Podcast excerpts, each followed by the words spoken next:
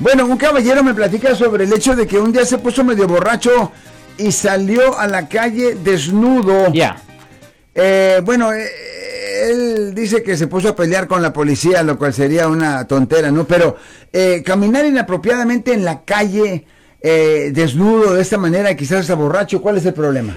Pa- hay una combinación de problemas. Uno, obviamente, si usted está tan borracho en público que usted es peligro a usted mismo o a otros, le pueden presentar cargos por estar ah, intoxicado en público, que es una violación del Código Penal sección 647F, que conlleva una pena potencial de hasta seis meses en cárcel. Ahora, si una persona está saliendo ah, desnuda ahí en la calle y tiene la intención específica de, pues, ah, hacer esto para gratificarse sexualmente, pues ahí le pueden presentar cargos por exposición indecente. Eso es una violación del Código Penal sección 4, ah, ah, no, el 314.1 que conlleva una pena potencial de hasta tres años en prisión, más tener que registrarse como un delincuente sexual por vida. Y cuando una persona se tiene que registrar como un delincuente sexual por vida.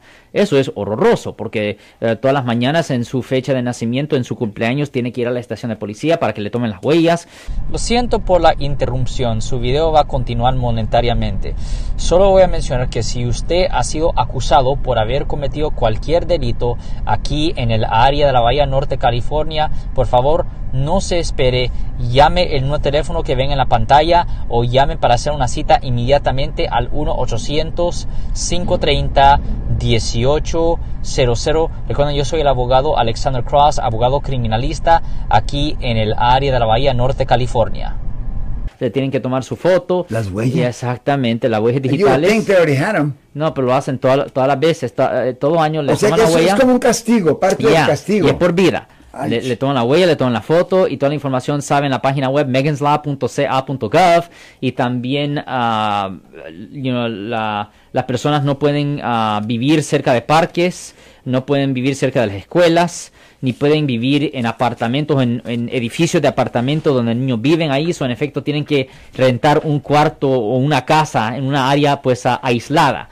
Es, es, es muy horroroso tener que registrarse como delincuente sexual, sexual por vida y casi nadie puede obtener un trabajo teniendo que registrarse como un delincuente sexual por vida, Marco. ¿Y legalmente te puedes zafar de ese castigo en algún momento o es para siempre? O Ok, sea, normalmente la registración sexual es por vida. La única forma de poder eliminar el requisito de tener que registrarse como delincuente sexual es por medio de un perdón del gobernador del estado, pero es bien raro que un gobernador del estado va a firmar esa, esa orden porque políticamente se ve un poco feo de ah, zafar a una persona que ha sido encontrado culpable de de un delito donde se tuviera que registrar como delincuente sexual por vida. Generalmente los gobernadores hacen esas cosas cuando les ayuda a ellos políticamente, voy a decir. mm. Si les gustó este video, suscríbanse a este canal, aprieten el botón para suscribirse y si quieren notificación de otros videos en el futuro, toquen la campana para obtener notificaciones.